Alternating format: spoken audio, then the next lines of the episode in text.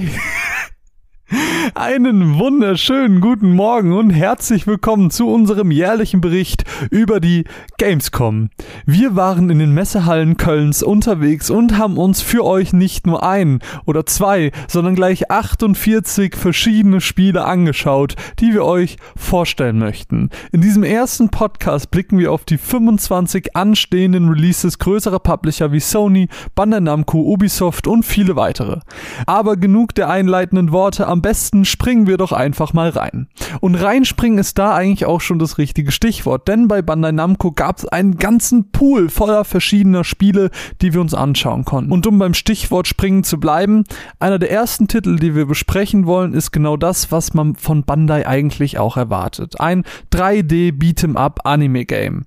Jump Force nennt sich das Ganze und ist eine Art Best of schon Anime Get Together. Neben den recht prominenten Charakteren aus Naruto, Dragon Ball und One Piece kommen aber auch eher nischige Charaktere aus Death Note, Hunter Hunter oder Bleach dazu. Gut, wirklich nischig sind diese Anime als Anime-Fan nicht, für den normalen Spieler aber vermutlich erstmal neu.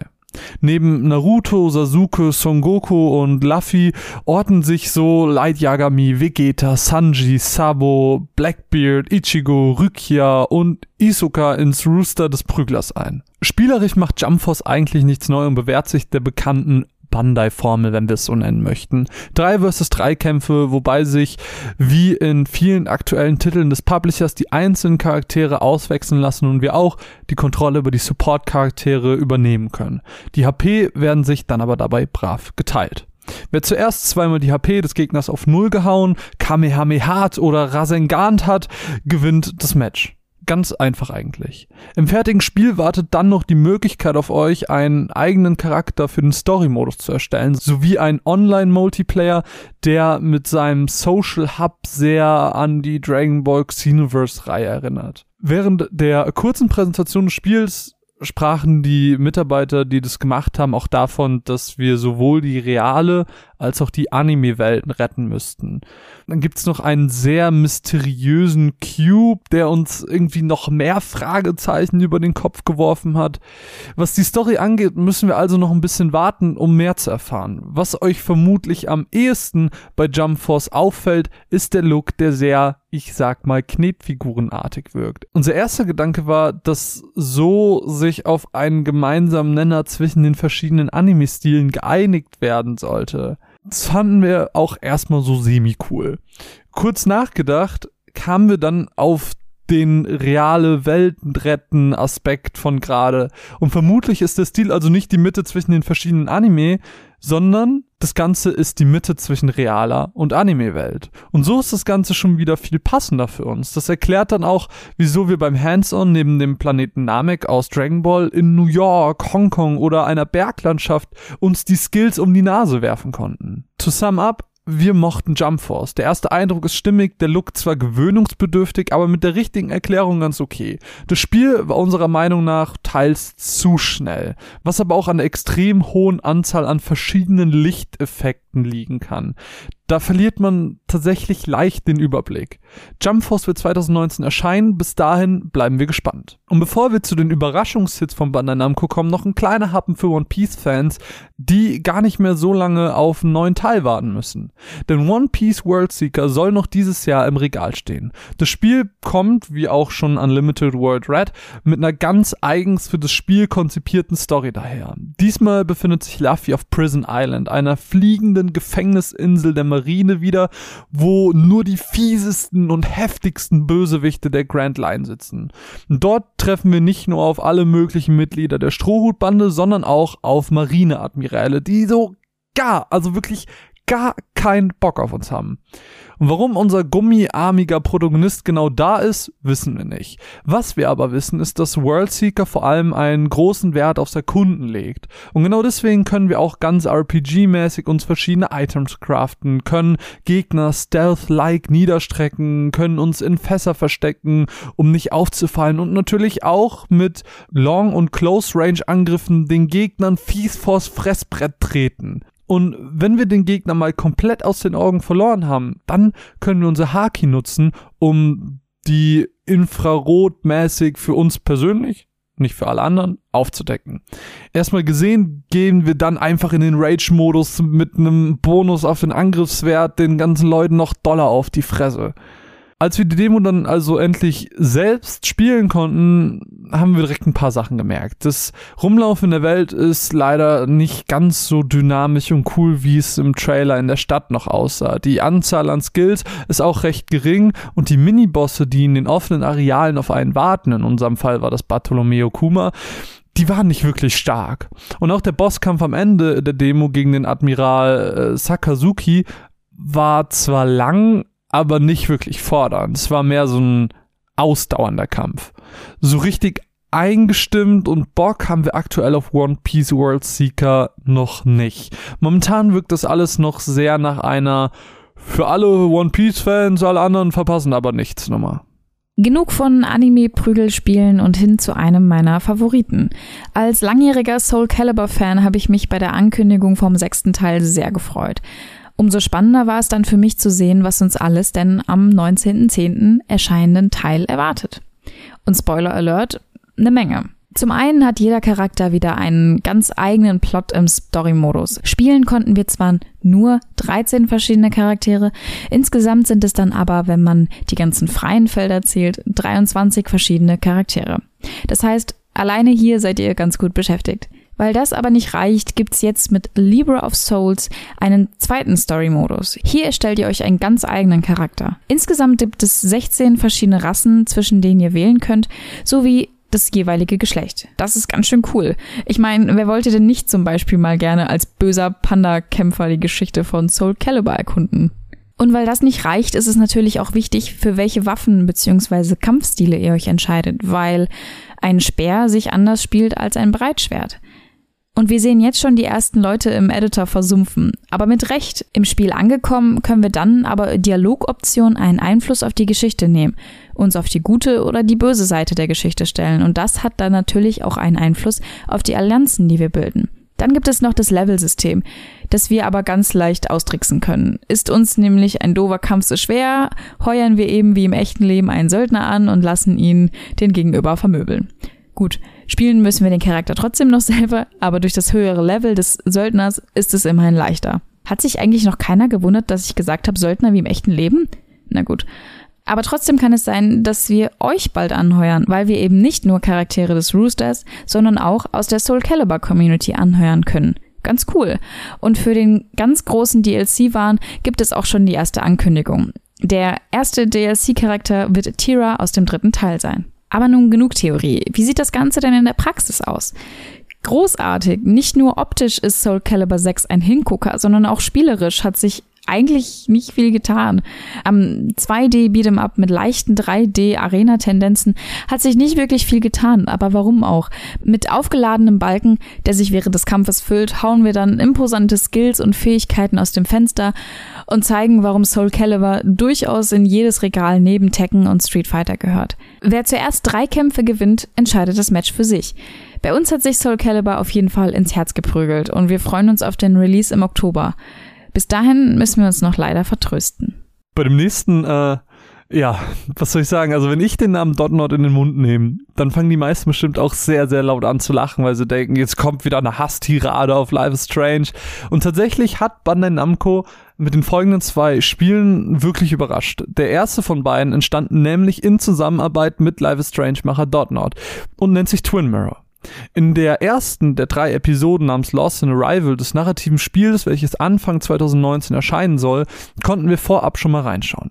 Wir schlüpfen im Spiel in die Rolle von Sam. Sam ist eigentlich ein ziemlich normaler Dude so. Für die Beerdigung seines besten Freundes fährt er dann in die Stadt Basswood.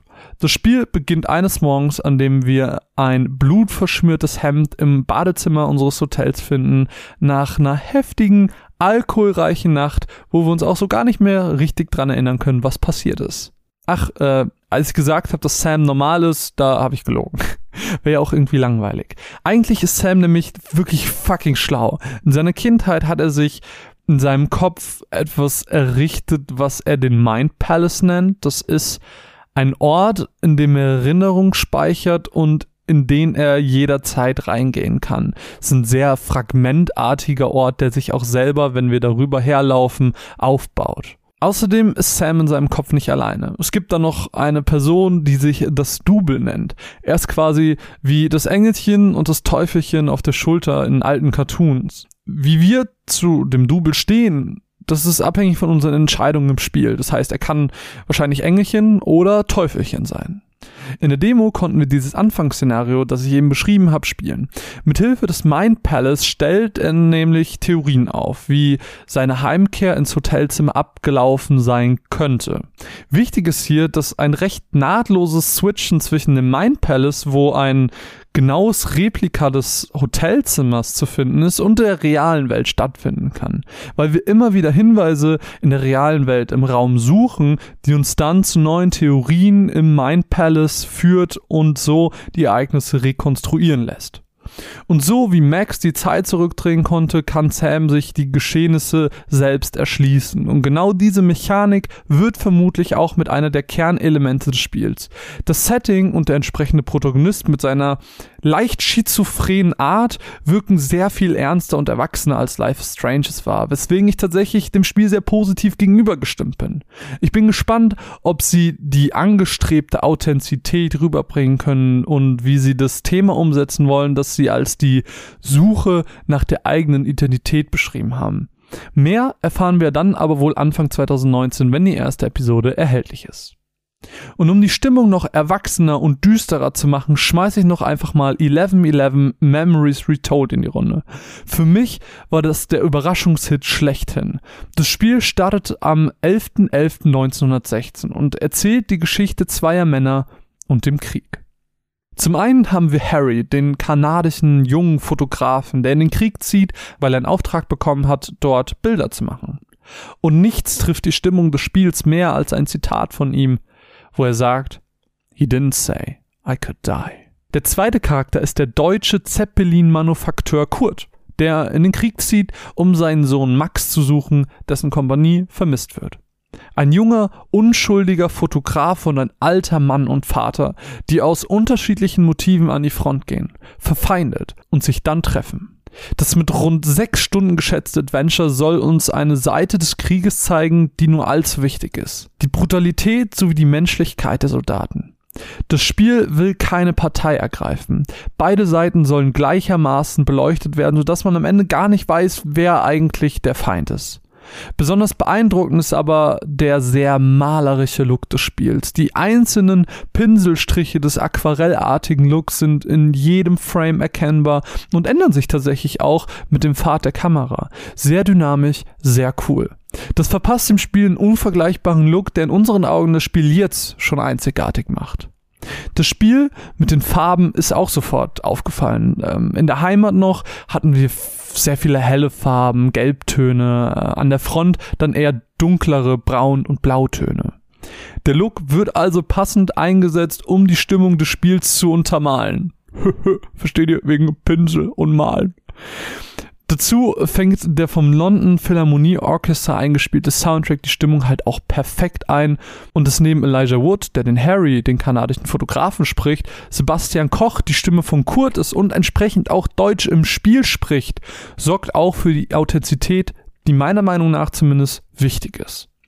Das Anspielen der Demo hat uns eingestimmt, eine Geschichte erleben zu wollen, wie sie sich vermutlich wirklich abgespielt hat. Schon am 9.11. können wir loslegen und 11.11 Memories Retold in die Hand nehmen. Ich für meinen Teil freue mich schon sehr und bin wirklich gespannt, wie die Geschichte von Kurt und Harry enden wird. Emotional wird es auf jeden Fall. Aber kommen wir doch von düster emotional zu düster schaurig. Erstmals auf der Gamescom angekündigt wurden die Dark Pictures Anthology, eine Ansammlung von Horrorspielen, die in Zusammenarbeit mit den Until Dawn-Machern Supermassive Games entstehen werden. Die Spiele der Anthology werden ungefähr alle sechs Monate erscheinen und eine Länge von vier bis fünf Spielstunden haben. Das Konzept dahinter haben wir als Black Mirror-artig beschrieben bekommen. Alle Folgen stehen also unter dem gleichen Seriennamen, aber jede Folge steht selber für sich. So wird auch hier eine Ansammlung von vielen verschiedenen Standalone narrativen Horrorspielen über die Zeit aufgebaut. Und das Coole ist, jedes der Spiele wird dabei auf urbane Legenden basieren. Und auf Elemente des Gores, also der wirklichen Gewaltdarstellung in Nahaufnahme, wird zum Glück verzichtet. Hier geht es nämlich um den Horror. Den Beginn dieser Ansammlung macht das Spiel Man of Medan. In Man of Medan verfolgen wir eine Gruppe Studenten, die einen Taucherausflug machen und dabei auf ein Schiffswrack stoßen. Was genau dort passiert, wollte man uns aber nicht sagen. Trotzdem konnten wir selbst kurz Hand anlegen und einen kurzen Part spielen, bei dem nicht nur unser Begleiter und einer unserer Freunde verloren geht, sondern auch eine Masse an Untoten uns anlächelt. Im Fokus des Spiels steht die Frage, can you save them all? Also kannst du sie alle retten? Denn anders als bei Until Dawn, wo im Prinzip die Momente festlagen, in denen die Charaktere sterben konnten, kann hier jeder Charakter zu jedem Zeitpunkt von der Geschichte von uns gehen. Das bringt auf jeden Fall mehr Vielfalt ins Spielen, was wir persönlich super finden. Ich habe sehr, sehr, sehr viel Vorfreude auf das Spiel und ich kann den Release 2019 eigentlich kaum abwarten. Ich habe Until Dawn nämlich schon sehr geliebt und auch mit Hidden Agenda hatte ich ein paar schöne Stunden.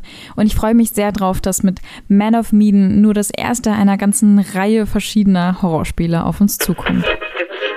Hallo, hier ist der Jules vom Rumble Pack. Und wie jedes Jahr bin auch ich auf der Games mit meinen beiden Kollegen, die ich heute noch nicht gesehen habe. Das ist aber gar nicht so schlimm, denn äh, ich schlage mir gerade den, äh, den, Bauch bei EA voll. Da gibt es immer das beste Essen und das Beste äh, zu trinken, denn es ist alles kostenlos. Und ähm, entsprechend hänge ich hier sehr, sehr gerne ab. Äh, mein Highlight der Gamescom bisher, würde ich behaupten, ist Pokémon Let's Go Pikachu-Evoli. Sehr schön gemachtes Spiel. Remake von der Pokémon Game Edition für den Game Boy damals hat diesen mega coolen ähm, Pokéball-Controller, der wirklich perfekt funktioniert. Das hätte ich gar nicht gedacht. Also man hat ihn wirklich in der Hand, man hat so richtig dieses Gefühl, man hat einen fucking Pokéball. Dann kann man dann, den wirft man auf die Pokémon und die äh, wackeln dann richtig in diesem Pokéball rum und geben auch so Laute von sich und sowas. Also ähm, da freue ich mich sehr drauf. Dann Spidey war auch richtig, richtig cool, aber ich glaube, mein absolutes Highlight wird nachher Cyberpunk werden, wenn ich mir die äh, Präsentation anschaue. Also vielleicht wird es enttäuschend, das glaube ich aber eher nicht, denn CD Projekt Red hat bisher eigentlich nur krasse Sachen rausgebracht. Von daher, ähm, ich denke, bei Cyberpunk wird es nicht anders sein. Äh, ja, das war's von mir und ähm, dann bis äh, 2019, wenn es weitergeht. Nach vielen düsteren und dunklen Spielen sollten wir mal wieder ein bisschen Farbe in die Runde bringen. Wenn es jetzt ein neues Platoon gäbe, wäre das ein Hammer-Gag und eine super Überleitung. Können aber trotzdem direkt bei Nintendo bleiben, wo wir schon mal da sind.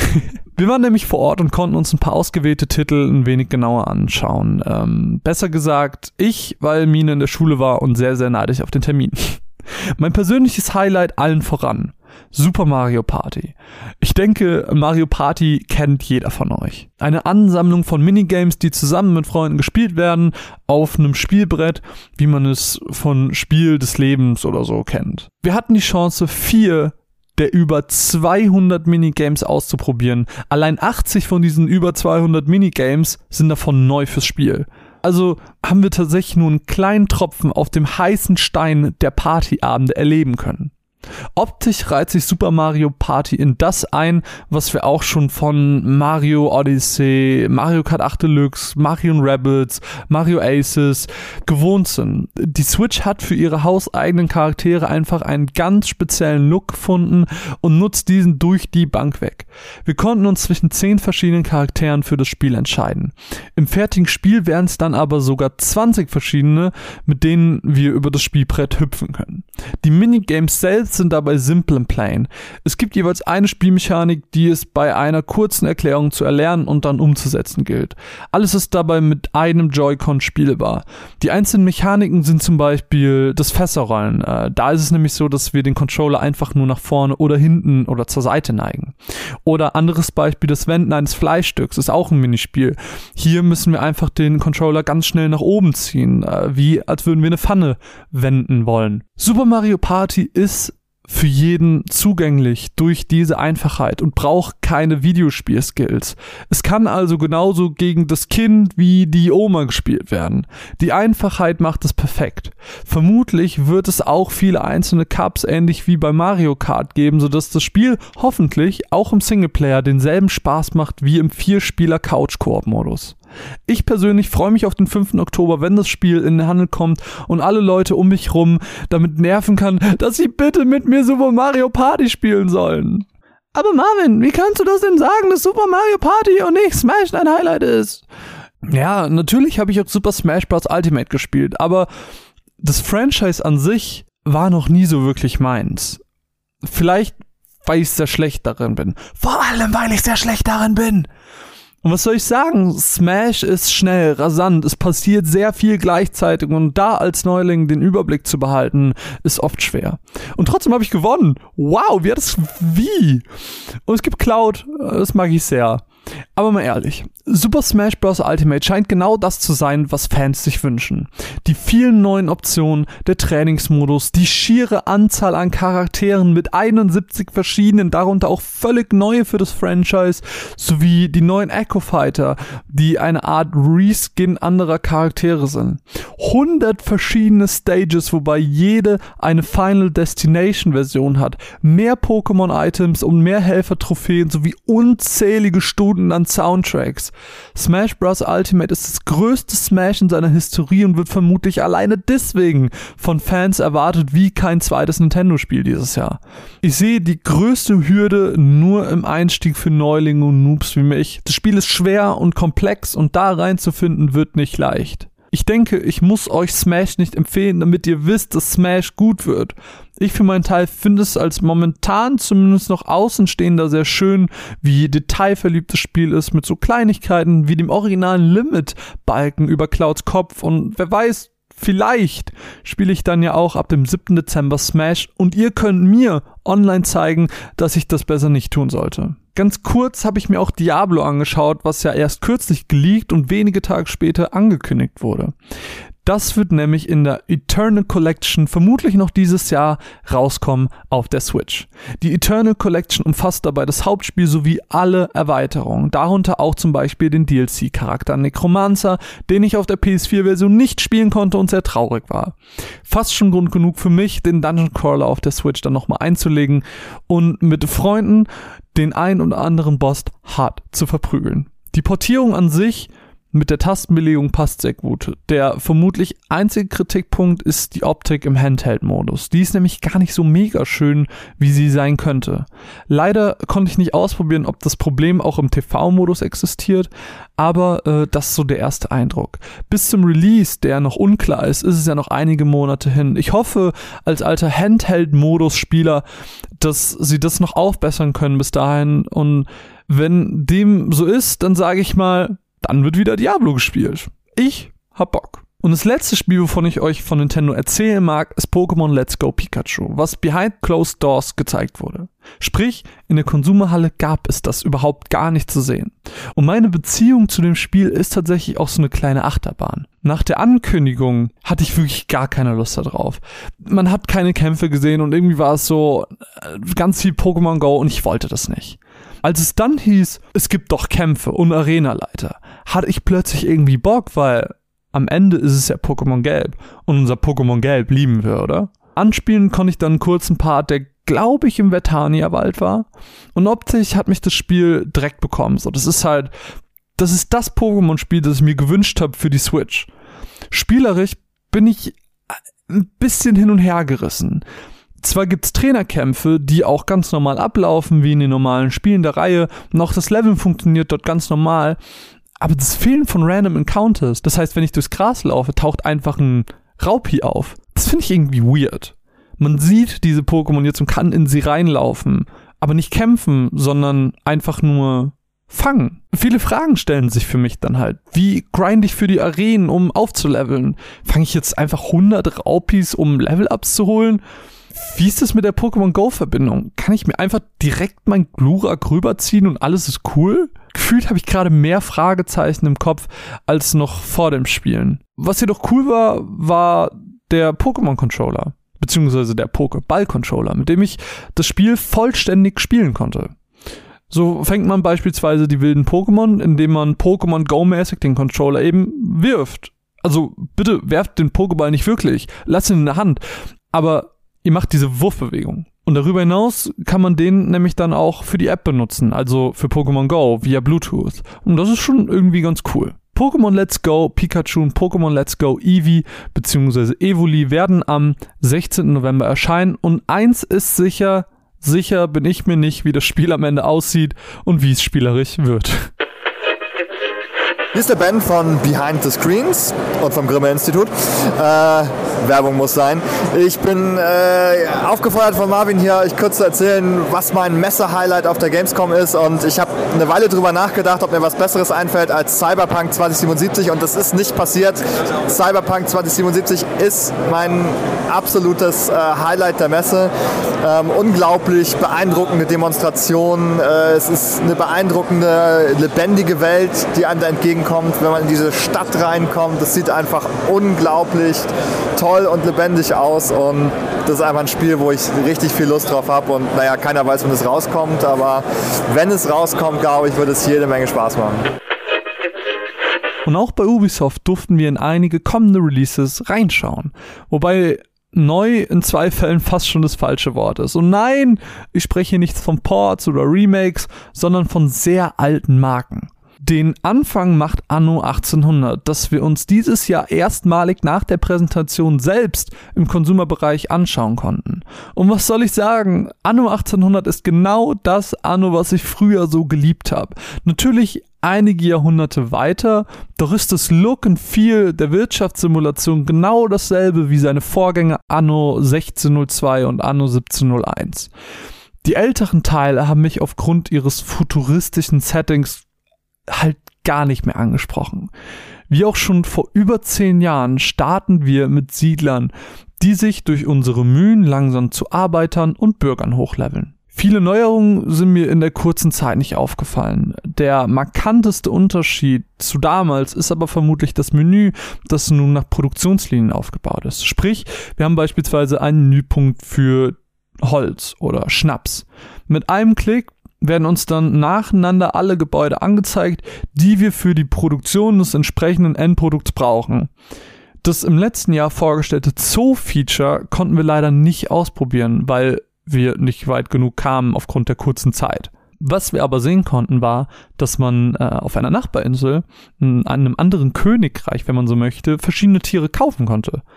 Leider ist es sehr schwer, in so einer sehr, sehr stark begrenzten Anspielsession eines solchen Aufbaustrategiespiels, die ja über Stunden hinweg gehen, ein volles Verständnis zu bekommen. Unser erster Eindruck ist aber nicht nur wegen der grandiosen Optik, die das Spiel lebhaft wirken lässt, fantastisch. Wir sind dem Release von Anno 1800 unfassbar freudig gegenübergestimmt und können das Release am 26. Februar 2019 kaum abwarten. Und irgendwie scheint wohl die Ankündigung von Anno auch sehr, sehr gut gelaufen zu sein, beziehungsweise die Resonanz scheint sehr gut gewesen zu sein. Denn Ubisoft hat auf der Messe mit Die Siedler oder The Settler, wie es im englischsprachigen Raum heißt, einen zweiten Titel der alten Schule in die Moderne geholt. Die Siedler wird im Herbst 2019 erscheinen und tritt in die Fußstapfen seiner früheren Vorfahren. Und das nicht nur, weil Siedler-Erfinder Volker Wertig wieder mit an Bord ist, was mir oh, ein kleines Fanherz äh, entlockt. Optisch ist das Spiel vermutlich in seiner Qualität am besten mit den eben erwähnten Anno zu vergleichen. Spielerisch gibt's wenig Neuheiten, jedoch gibt's ein paar in Bezug auf das Bauen und das Kämpfen, die ich euch im Folgenden ganz gerne vorstellen wollen würde. Zum einen ist die Einteilung der Siedler zu erwähnen, die in eine von drei Klassen zugeordnet werden. Es gibt die Builder, also die Bauer, die Crafter und das Militär. Wir finden eigentlich ziemlich genau die Gebäudetypen wieder, die wir auch aus den alten Teilen kennen. Lediglich das normale Haus erfährt eine kleine Renaissance. Das nutzen wir künftig nämlich nicht mehr für neue Einwohner, die wir jetzt über den Hafen bekommen und so uns quasi zulaufen, sondern in diesen Häusern wird eben Essen gekocht. Für Arbeiter jeglicher Art wurde nämlich ein Stamina-Wert eingeführt. Ausdauer. Siedler gehen arbeiten, Siedler werden müde. Easy as it gets. Und um eben sein Stamina, seine Ausdauer aufzufüllen, muss gegessen werden. Sammlerinnen sammeln Kräuter und Beeren, das dann verkocht und serviert wird. Je höher das Level der Sammlerin oder des Sammlers, desto besser der Fund, desto besser das Essen. Besonders gefreut haben wir uns auch darüber, dass Ubisoft einen großen Wert auf eine gerechte Geschlechterverteilung legt und keine klassischen Klischees bedient. Das heißt, im Falle von eben, es gibt keine Sammlerinnen, sondern es gibt Sammlerinnen und Sammler.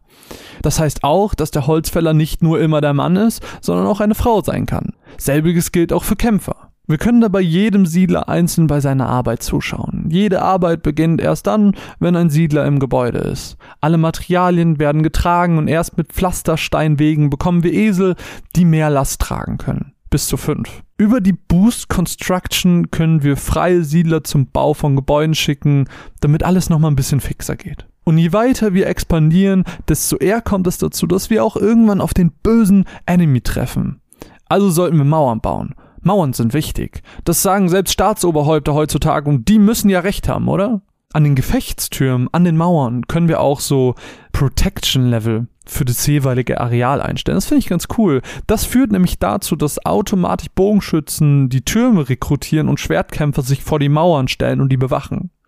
Außerdem bringt jedes Squad einen Kapitän mit sich, der das Bataillon anführt. Irgendwer muss diese Meute schließlich zusammenhalten, oder? Und diese Kapitäne bringen gleich zwei Vorteile. Zum einen sind sie als super weirde Megakämpfer unsterblich.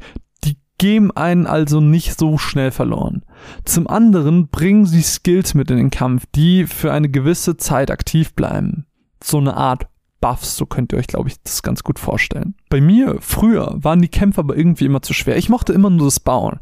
Ich hatte immer weniger Soldaten als der Gegner und keine Ahnung, kämpfen war nie so eine wirklich gute Idee. Dafür gibt's aber jetzt eine kleine Lösung. Die nennt sich Call for Honor. Der nicht nur mit seinem Wortwitz zu einem anderen Shooter daherkommt, sondern auch Gladiatorenkämpfen etabliert. Schicken wir unsere stärksten Helden in die Arena des Gegners und besiegen deren Helden, kann es sein, dass das gegnerische Volk so sauer über die Niederlage ist, dass sie sagen, wir wollen jetzt nicht mehr Teil von eurem Königreich sein, wir sind jetzt Teil von einem anderen, viel stärkeren Königreich, nehmen dann die Flagge runter und hissen unsere.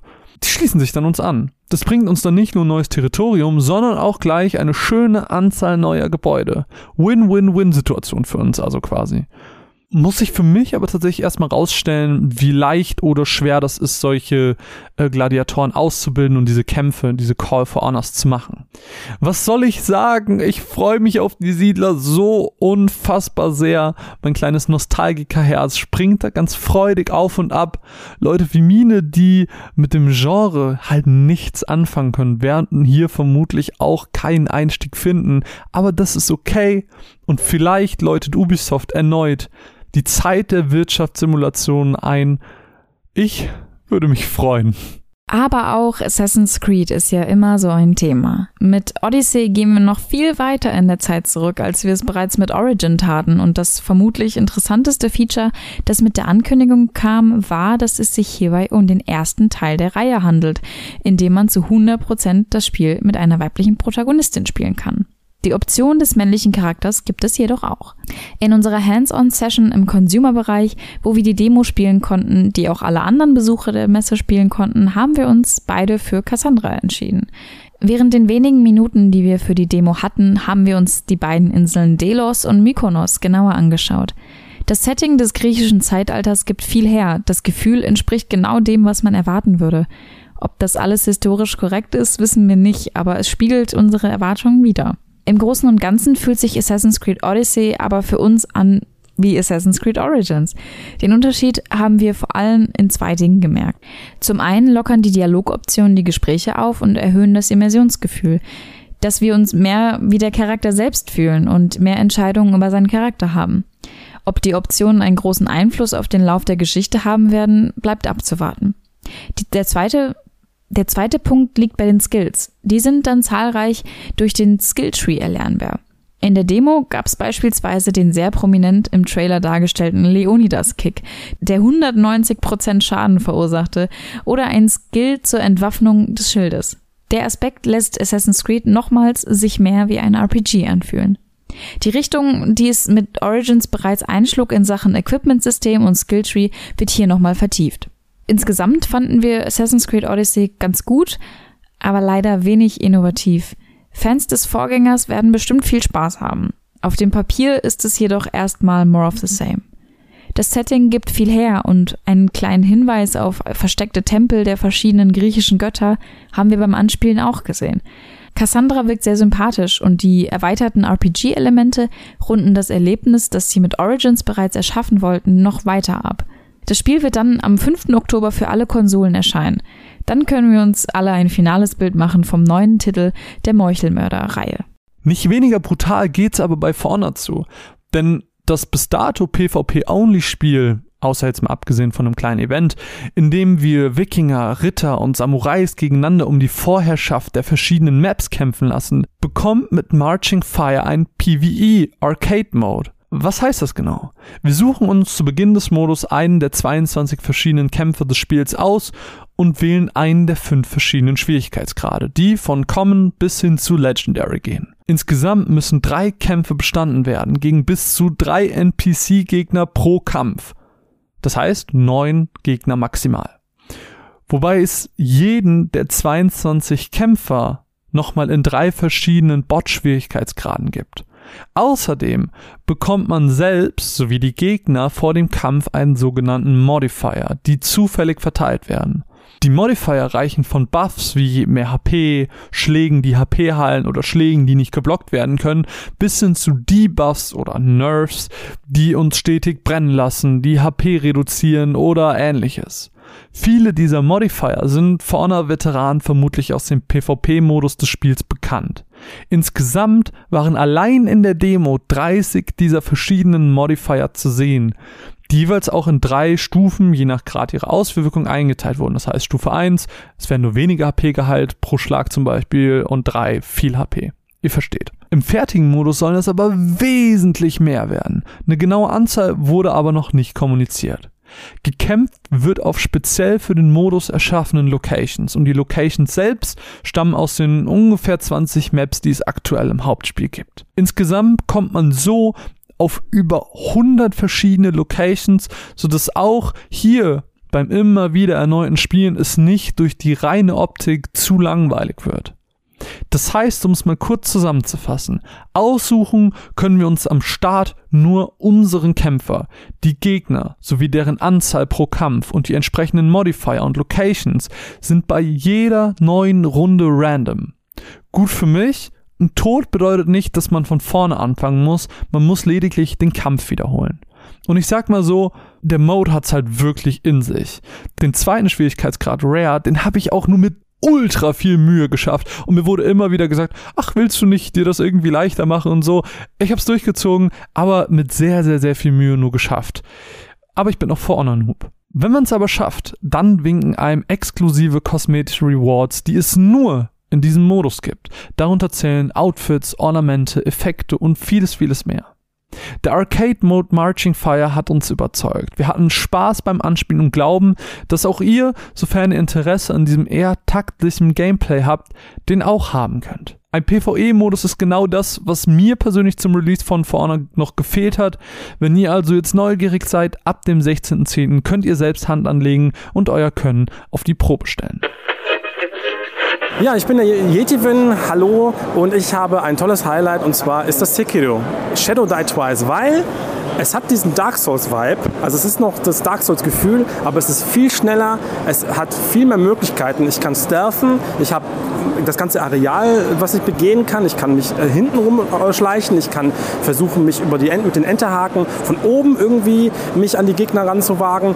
Ich kann die Gegner frontal angreifen. Das Kampfsystem hat mir Spaß gemacht und es ist fordernd. Also ich habe da einen Boss gehabt, den habe ich nicht gepackt so. Aber es war okay, ich habe es äh, hingelegt und dachte mir, ich krieg dich in der Vollversion und äh, da habe ich super viel Lust drauf. Ein immer wiederkehrendes Franchise sind auch die Lego-Spiele, die sich die unterschiedlichsten Lizenzen schnappen und daraus ihre ganz eigenen Spiele machen. Manchmal erzählen sie eine Geschichte wieder, manchmal machen sie ihre ganz eigene daraus. So auch in diesem Jahr. Ich selbst bin ja schon seit sehr, sehr langer Zeit nicht mehr wirklich ein Lego-Fan. DC und deren Schurken fand ich aber schon immer ganz cool. Also habe ich mich von Marvin überreden lassen und wir haben uns Lego DC Supervillains angeschaut. Von der Geschichte selbst haben wir gar nicht so viel erfahren dürfen, wissen aber, dass sie sich von der New 52 Storyline haben inspirieren lassen. Das Kernfeature, das uns präsentiert wurde, war das Erstellen des eigenen Charakters. Hier haben wir also quasi alle Freiheiten, die ihr euch erträumen lassen könnt. Optisch könnt ihr also alles vom Normalo bis hin zum durchgeknallten Maiskolbenmann alles werden. Grenzen werden euch da wenige gesetzt. Vor allem wichtig ist auch die Wahl der Waffe, weil die einen direkten Einfluss auf euer Moveset hat. Ich meine, ein Hammer spielt sich nun mal anders als eine Bananenkanone. Logisch, oder? Erstmal erstellt ist euer Charakter nicht wie die aktuellen Attack on Titan Ableger nur Statist, sondern ein Haupthandlungsträger der Geschichte. Stumm, aber wichtig ist hier das Motto. Legitimiert wird die fehlende Stimme übrigens mit einem Satz von Commissioner Gordon, This one doesn't say anything. Ob das genügt? Naja. Die Anpassung eures Charakters endet übrigens noch nicht mit dem Editor. Im Laufe des Spiels erhaltet ihr nämlich nach und nach Zugang zu verschiedenen Fertigkeiten, die sich auch alle anpassen lassen, sowie deren Look verändern lassen. Solltet ihr aber dann mal keine Lust auf euren eigenen Charakter haben, könnt ihr im freien Modus auch alle freigeschalteten Bösewichte zurückgreifen und mit ihnen die Story erleben. Neben Klassikern wie Captain Cold, dem Joker oder Harley Quinn warten aber auch viele eher unbekannte Charaktere auf euch. Kennt ihr zum Beispiel die gigantisch große Granny Goodness, das Green Lantern Eichhörnchen oder Calendar Man? Nicht? Dann könnt ihr das ab dem 19. Oktober tun, wenn Warner das Spiel für PS4, Xbox One und die Switch veröffentlicht. Wir für unseren Teil hatten Spaß, freuen uns auf das Zusammenspiel und die Dialoge der Schurken, auch wenn wir etwas skeptisch sind, weil es spielerisch das x-te Lego-Spiel zu sein scheint. Ebenso bunt wie das Logo von Lego waren auch die Iros in Rage 2, wo ich mir die Demo in der Besucherhalle mal kurz angeschaut habe. Dort konnte man nämlich die Demo der E3, in der ein Satellit zurück auf die Erde geschickt werden soll, selbst nachspielen. Und eigentlich lässt sich Rage 2 auch ziemlich gut mit dem Satz, ist halt nur ein weiterer First-Person-Shooter zusammenfassen. Etwas groß anders als seine Genregeschwister macht es nämlich nicht. Es ist wunderschön anzusehen, es ist schnell und es gibt viele Möglichkeiten, den Gegner das Leben aus dem Körper zu pusten. Zum einen gibt es da die normalen Waffen, Sturmgewehr oder eine Pumpgun in unserem Fall. Das Trefferfeedback war gut, mit schönen Trefferanimationen. Was Rage 2 an seinem Waffenarsenal besonders macht und für mich auch die coolste Waffe des Spiels war, war der mit Messerklingen besetzte Boomerang, der automatisch auf den Gegner zufliegt, wenn wir ihn denn kurz vorher anvisiert haben. So lassen sich Gegner auch um die Ecke töten oder wenn sie ein Stockwerk weiter unten ist und wir werfen den Boomerang einfach in die Luft und er fliegt automatisch zu und dreht ihn tot. Die Skills sind leider auch wenig innovativ. In der Demo konnten wir den Dash nutzen sowie den Shatter, eine Art Druckwelle, die den Gegner zerlegt und einen Stampf auf den Boden, der einen ähnlichen Effekt hat. Nur aufgrund eines fehlenden Termins haben wir leider nicht mehr als diese paar kurzen Eindrücke sammeln können. Wenn man cool damit ist, dass sich lediglich das Setting von anderen Story-First-Person-Shootern unterscheidet, dann könnt ihr euch auf Rage 2 freuen. Ich für meinen Teil bin gespannt, ob es sich dann doch von seinen Genre-Geschwistern noch mehr unterscheidet als das, was ich eben gesagt habe. Und ich freue mich auf das Release sowie darauf noch mehr Boomeränge. Ist das der Plural? Ich weiß es nicht äh, noch ein paar davon in die Luft zu werfen und Leute damit zu töten. Rage 2 erscheint bei Bethesda und wird im Frühjahr 2019 erscheinen. Rage 2 ist cool, aber von keinem anderen Spiel haben wir im Vorfeld gehört, dass sich so viele Leute drauf freuen wie Cyberpunk 2077 von CD Projekt Red. Aber auch wenn die Bombe mittlerweile geplatzt ist und ihr alle das 48-minütige Gameplay kennt, das zu dem Zeitpunkt der Gamescom noch behind closed doors gezeigt wurde, wollen wir euch ein wenig von unseren Erfahrungen und Eindrücken erzählen. Bei Cyberpunk 2077 handelt es sich, anders als zum Beispiel beim Witcher 3, um einen First-Person-Shooter mit Dungeons and Dragons-artigen RPG-Elementen. Wir schlüpfen in die Haut von V, ob wie ein Mann oder eine Frau ist, das entscheiden wir selber im Character Editor. Wir werden uns alle im Character Editor verlieren, denn unseren Charakter können wir gefühlt bis in jede Haarwurzel personalisieren und entscheiden, wie er aussehen soll. Darüber hinaus müssen wir natürlich Punkte auf verschiedene teils klassische Attribute wie Stärke, Ausdauer und Intelligenz verteilen, teils aber auch unübliche wie Tech und Cool. Aber wie eben schon gesagt, ist das Ganze sehr Pen-and-Paper-artig aufgebaut. Also legen wir auch den Kindheitshelden fest, entscheiden, warum wir überhaupt in Night City sind, so der Name der Stadt, in der wir uns befinden, und ein Schlüsselereignis in dem Leben unseres Charakters. Bei jeder dieser drei Hintergrundinformationen gibt es jeweils drei Optionen, zwischen denen wir uns entscheiden können. Bei dem Schlüsselereignis können wir zum Beispiel den Tod eines Geschwisterkindes auswählen, den ersten großen Mord oder dass wir von zu Hause abgehauen sind. Die Individualisierung unseres Charakters fällt also schon mal deutlich ausgeprägter aus, als wir das aus anderen vergleichbaren RPGs kennen.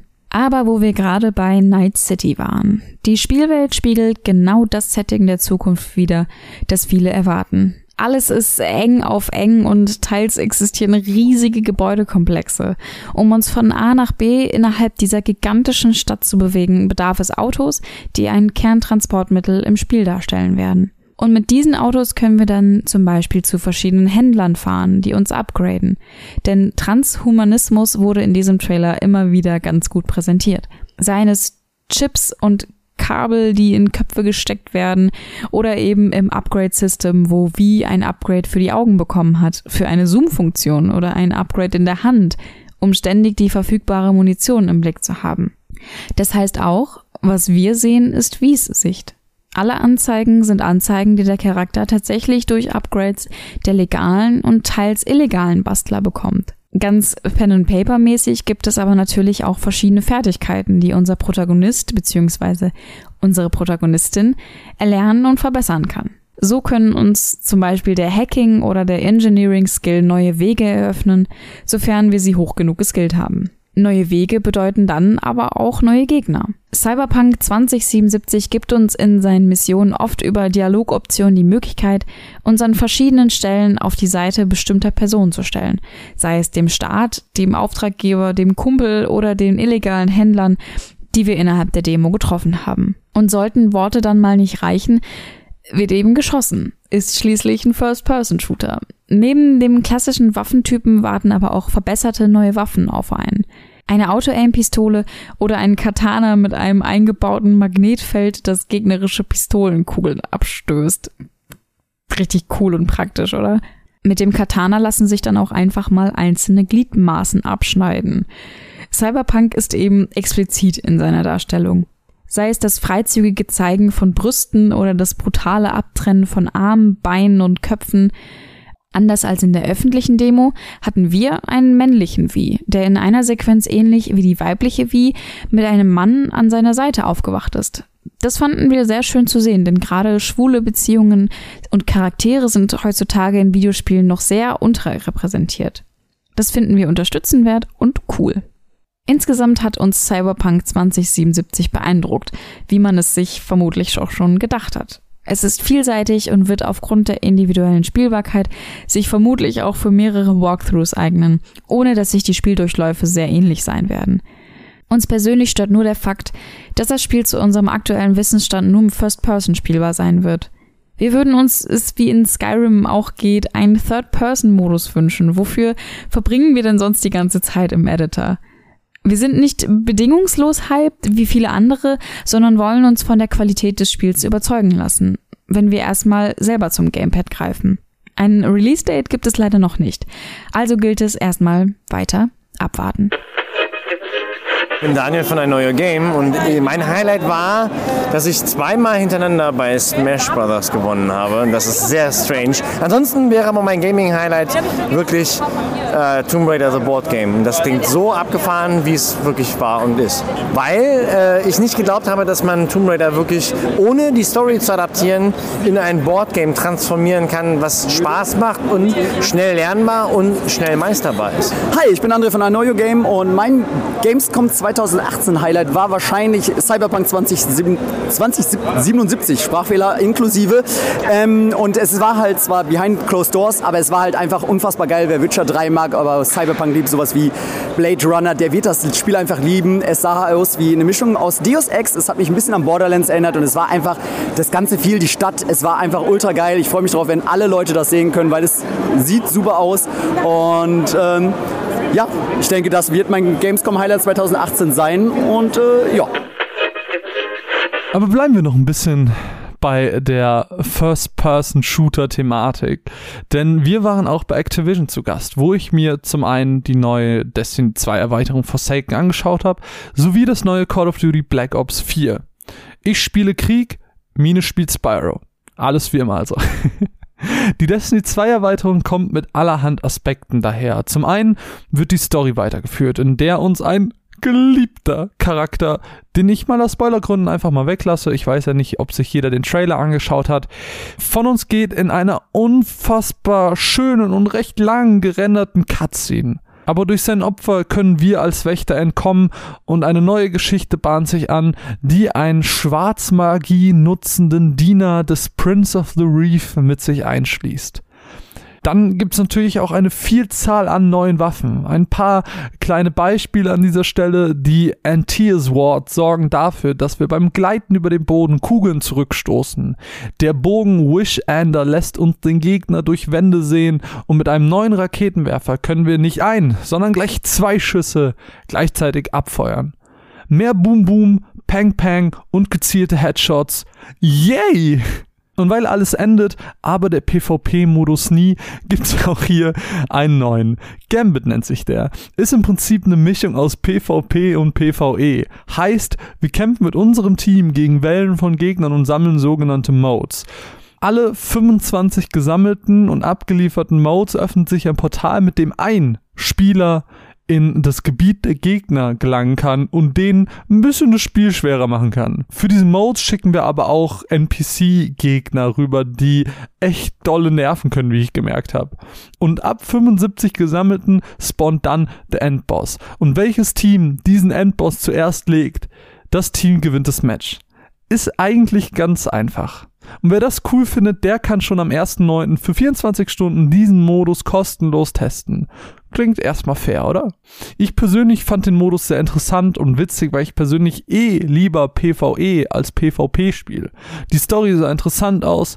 Destiny 2 Spieler haben also ab dem 4. September nochmal einen Grund, das Spiel einzuwerfen.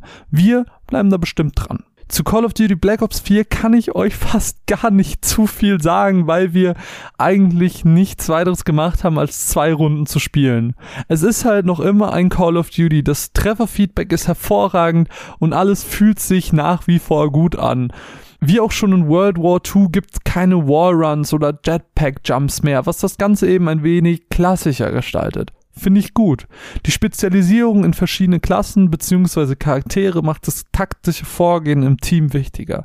Ajax zum Beispiel ist ein Breacher mit einem großen Schild, Battery ein Demo-Expert mit Granatwerfer oder Torch ein Defender mit einer Barrikade.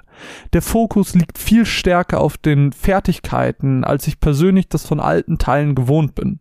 Zum Verhängnis wurde mir auch das fehlende Auto-Heal. In Black Ops 4 müsst ihr euch nämlich selbst die Spritze in die Brust jagen und Medikits nutzen, um euch nach dem Kampf wieder hochzuheilen. Von alleine passiert das nicht mehr. Den neuen Battle Royale Modus konnten wir leider nicht anspielen, der in diesem Teil den Platz der Solo-Kampagne so ein bisschen einnimmt. Auch den Zombie-Modus konnten wir nicht ausprobieren. Und ich muss sagen, gerade die beiden Sachen sind die, die für mich persönlich am interessantesten gewesen wären.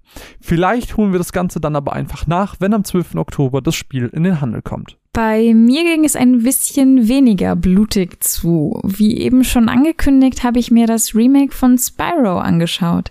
Nach der Crash Bandicoot Insane Trilogy bringt Activision jetzt schon den nächsten Fan-Favorite zurück auf die Konsolen mit Spyro Reignited Trilogy.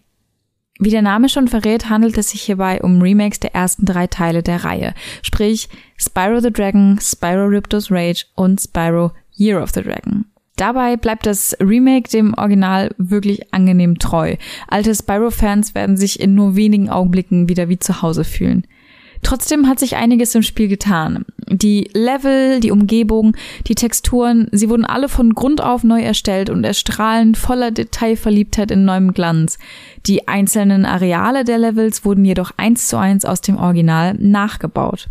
Darüber hinaus begleitet uns natürlich auch der stimmungsvolle Soundtrack des Klassikers, der komplett neu aufgelegt wurde und sich super gut in die neue Spielwelt einbindet. Während Spyro selbst schon immer sehr, sehr charmant war, hat mir besonders gefallen, wie sie die NPC-Drachen in ihrem Character-Design komplett neu ausgebaut haben. Während diese im Original noch recht generisch aussahen und lediglich in ihren Farben variierten, geht das Remake die Extra Mile und gibt ihnen Persönlichkeit und völlig neu gestaltete Charaktermodelle. Wie zum Beispiel einen Drachen mit Staffelei und Pinsel in der Hand, der gerne malt, oder einen Drachen, der gerne Tee trinkt. Das macht die Welt von Spyro deutlich lebendiger, humorvoller und charmanter, als sie es ohnehin schon war. Auch die Steuerung bleibt dem Original treu, was aber nicht immer Gutes heißt, da der Sprintmodus meiner Meinung nach immer noch leider sehr sperrig ist. Darüber hinaus bekommt ihr noch ein paar zusätzliche Speicherpunkte mit ein paar freundlichen Feen, die für euch den Autosave übernehmen. Ursprünglich war der Release auf September geplant, doch jetzt müssen wir leider kurzfristig noch bis zum 13. November warten, bis wir Spyro wieder auf unserer Playstation oder erstmals Xbox One rumhüpfen oder fliegen lassen können. Ich persönlich freue mich jedenfalls als Spyro-Fan der ersten Stunde riesig darauf, das Remake endlich in den Händen halten zu können. Hi, ich bin Philipp von Player One. Mein Gamescom-Highlight war schwer zu sagen, ich habe mehrere. Smash, Spider-Man und das dritte habe ich vergessen. oh shit, Jump Force, genau. Jump Force ist, Jump Force ist das Beste. Das ist, ich nenne es das Anime Avengers. Also wenn Bandai Namco mir diese, diesen, diese Idee nicht abkauft, bin ich angefressen. Und auch wenn der Hype um VR spürbar weniger auf der Gamescom geworden ist, gibt Sony nicht auf und unterstützt ihre hauseigene Brille mit drei neuen Spielen. Blood and Truth konnten wir uns aus zeittechnischen Gründen leider nicht ansehen, weswegen wir uns in den folgenden Minuten ein wenig auf die anderen beiden Titel, Astrobot und Firewall, fokussieren wollen. Astrobot Rescue Mission ist Sonys Take on Plattformern für die VR. Wir steuern den Kapitän der Astrobots. Diese kleinen Roboter könntet ihr tatsächlich vom PS4 Release noch kennen, weil da habt ihr die zum Beispiel im Playroom gesehen. Gelegentlich trifft man auf leichtere Gegner, die wir durch einfache Schläge besiegen können. Das reine Gameplay fühlt sich an wie ein Ratchet Clank mit anderen Skins. Es gibt auch kleinere Collectibles. Zum einen eben die Astrobots selber, die sich in den Leveln verstecken und darauf ängstlich warten, von uns gerettet zu werden mit einem kräftigen Tritt in den Hintern. Zum anderen gibt's aber auch Münzen. Was die wirklich bringen, das habe ich jetzt noch nicht so wirklich rausgefunden. Das konnte man in der Demo nicht sehen. Am Ende des Levels gibt's dann ganz Kirby-artig noch ein Minigame, wo man seinen Astrobot durch eine Reihe bewegbarer Ringe schießen kann. Nett, mehr aber auch nicht. Ansonsten wird gesprungen, gehüpft und geflogen und durch die einzelnen Levels sich bewegt. Am besten nicht runterfallen. Aber Marvin, wie ist das denn jetzt in VR umgesetzt? Fair point. Prinzipiell betrachtet ihr das Männchen durch die VR-Brille immer von hinten oder der Seite. Ein bisschen Moss-artig, falls ihr das gespielt oder gesehen habt. Nur, dass ihr hier als Spieler keine Interaktionsmöglichkeit mit dem Roboter oder der Umgebung habt, sondern einfach den Roboter selber direkt steuert. Wie sie das VR-Feature jedoch einbinden, ist durch die Bewegung. Das heißt, unsere Blickposition ist zwar fixiert, aber um in den einzelnen Leveln den Überblick zu behalten, müssen wir uns nach vorne oder zur Seite lehnen, müssen in Abgründe schauen oder nach oben gucken. Das funktioniert gut, ist aber jetzt auch nicht so spannend, als dass man von dem VR-Titel überhaupt sprechen würde. Wenn man eine PSVR hat und vielleicht gerade nicht zum Spielen, ist es sicherlich nett. Mehr als nett wird es vermutlich aber nicht. Aktuell sind 26 Level für das Spiel geplant, welches am 3. Oktober erscheinen wird. Wesentlich spannender war das schon Firewall Zero Hour. Kurzum, es handelt sich hierbei um einen First-Person VR-Shooter im Stile von Rainbow Six Siege. Zu Beginn des Spiels kann man sich zwischen einer Reihe verschiedener, aber auch diverser Charaktere entscheiden. Divers in Bezug auf Geschlecht und Hautfarbe. Diese Charaktere haben dann unterschiedliche Klassen mit unterschiedlichen Waffen und Granaten. Kennt man aus x verschiedenen Shootern. Gespielt haben wir zwei Runden, in denen wir eingeteilt wurden in Attacker und Defender. Die Defender mussten zwei Punkte verteidigen, die ein Device hatten, das für die Freischaltung des dritten und finalen Punktes notwendig war. Es gibt also quasi zwei verschiedene Siegesmöglichkeiten. Entweder man verteidigt für Zeitraum X diese zwei beziehungsweise drei Punkte, beziehungsweise als Attacker nimmt man diese eben ein, oder im Falle von beider Gruppen, man tötet alle Gegner. So oder so ist das Match gewonnen. Hier sind taktische Absprachen wirklich wichtig und der Versuch, ein Rainbow Six in VR umzusetzen, funktioniert echt gut. Gespielt wird übrigens mit dieser VR-Pistole, was das Immersionsgefühl dann nochmals steigert. Das einzige Problem, das ich sehe, ist die Steuerung. Grund. Es gibt keine flüssige Kamerabewegung. Ihr müsst euch das so vorstellen wie ein gleichmäßig aufgeteiltes Sechseck. Ihr steht in der Mitte und wenn ihr den Stick neigt für die Kamera, um euch umzuschauen, dann springt dieser Blickpegel quasi in das nächste Sechstel des Sechsecks das ist auch kein Fehler des Spiels, sondern das ist halt wirklich so beabsichtigt. Das ist erstmal ein sehr merkwürdiges Gefühl im Kopf während der ersten Runde, aber man gewöhnt sich tatsächlich sehr, sehr, sehr schnell daran. Entsprechend kann ich euch Firewall auch wirklich ans Herz legen. Es macht Spaß und könnte eins der Spiele sein, das man nicht gleich nach zwei oder drei Stunden weglegt. Wenn die Kommunikation im Team auch über den Online-Modus funktioniert, könnt ihr also richtig Spaß zu Hause haben. Und wenn ihr jetzt neugierig seid, dann könnt ihr auch direkt starten, denn Firewall ist nämlich seit dem 29.08. erhältlich. Nach dem Besuch bei Sony waren wir aber auch bei Deep Silver zu Gast, wo ich mir The Search 2 mal genauer angeschaut habe. Bereits auf der Gamescom 2016 schaute ich mir dort die Präsentation zum ersten The Search an. Und der hat sich bis dato knapp eine halbe Million Mal verkauft und hat 2017 den Deutschen Computerspielpreis für das beste deutsche Videospiel erhalten. Daher war es kein Wunder, dass das Entwicklerstudio Deck 13 und die Publisher Focus Home Interactive mit The Search in die zweite Runde gehen möchten. Im zweiten Teil der Reihe verschlägt es euren selbst erstellten Charakter nach Jericho City in eine düstere, dystopische Zukunft. Der Name Jericho steht übrigens in keinem Zusammenhang mit dem kürzlich erschienenen Detroit Become Human. Der Name soll laut Entwickler lediglich mystisch und biblisch klingen und ist daher nur ein witziger Zufall. Die Stadt Jericho City steht unter Quarantäne und wird mit einer Mauer von der Außenwelt abgeschlossen. Daher gibt es logischerweise auch keine Open World, jedoch können wir uns freier bewegen als noch im ersten Teil. In der Demo wurde uns ein Szenario in einem künstlich hergestellten Naturreservoir vorgestellt, quasi ein Ort, um die Natur zu genießen, die es so in der Dystopie nicht mehr gibt. Wirklich idyllisch ist es dort allerdings nicht, da wir in unserer Mission immer wieder von Söldnern angegriffen werden und so einen Blick aufs Kampfsystem werfen konnten. Das Body Part Targeting System aus dem ersten Teil spielt hierbei immer noch eine große Rolle. Mit dessen Hilfe könnt ihr bestimmte Körperteile eures Gegners anvisieren, abhacken und dann eure Ausrüstung hinzufügen. Weitere Neuerungen sind zum Beispiel die Waffentypen, die von 5 auf 10 erweitert wurden. Beispielsweise eine sogenannte Double Duty Axt, eine große Axt, die sich in zwei kleinere zerlegen und wieder zusammenführen lässt. Darüber hinaus wurden für den Kampf selbst Directional Blocks eingeführt. Während es im ersten Teil nur möglich war zu springen und zu ducken, könnt ihr nun Angriffe aus allen vier Richtungen abwehren und kontern. Eine sinnvolle, aber auch überfällige Ergänzung, wie ich finde. Im Allgemeinen kann man sagen, dass The Surge 2 gut an seinen Vorgänger anknüpft. Auch die Geschichte soll eine direkte Fortsetzung sein.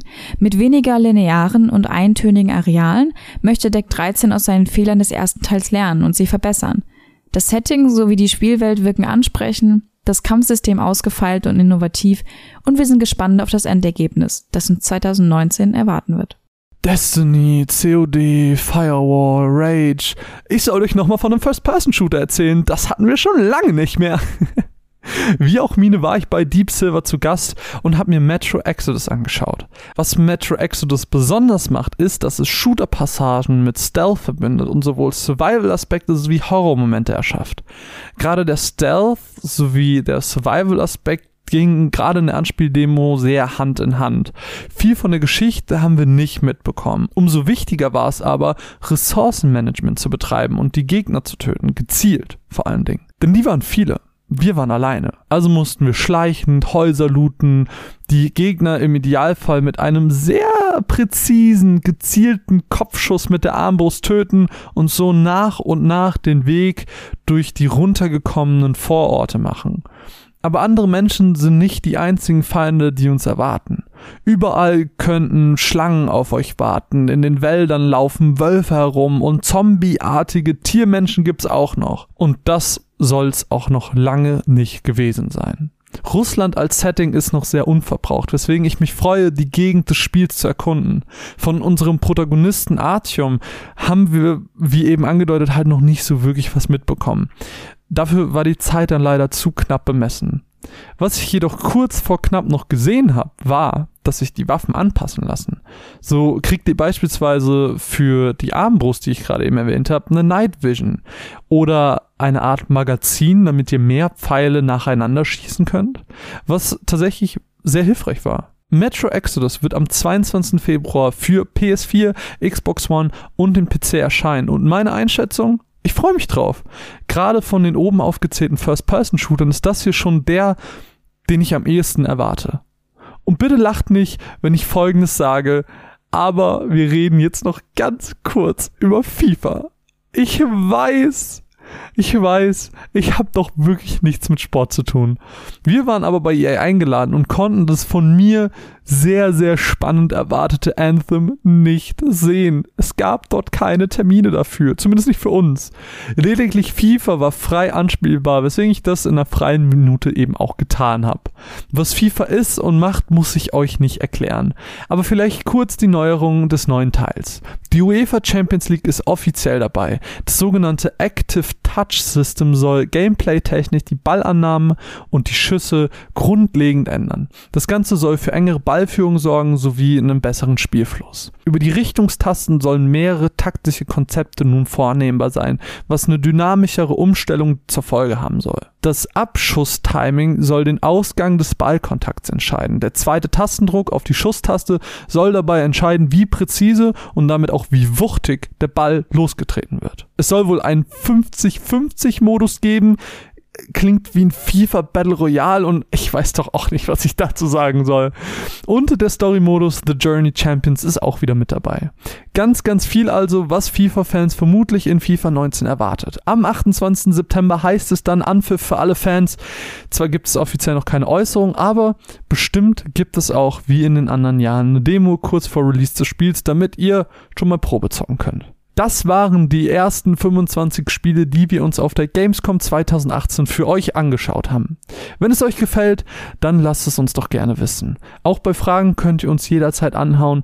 Wir bedanken uns bei allen Patronen, die es uns möglich gemacht haben, zur Messe zu fahren. Wenn auch ihr unseren Podcast unterstützen wollt, dann besucht unsere Patreon-Seite auf patreon.com slash runaways-cast. Wir bedanken uns fürs Zuhören. Kommt gut in die Nacht. Mein Name ist Marvin und bei mir, mit mir berichtet, hat die zauberhafte Mine. Tschüss.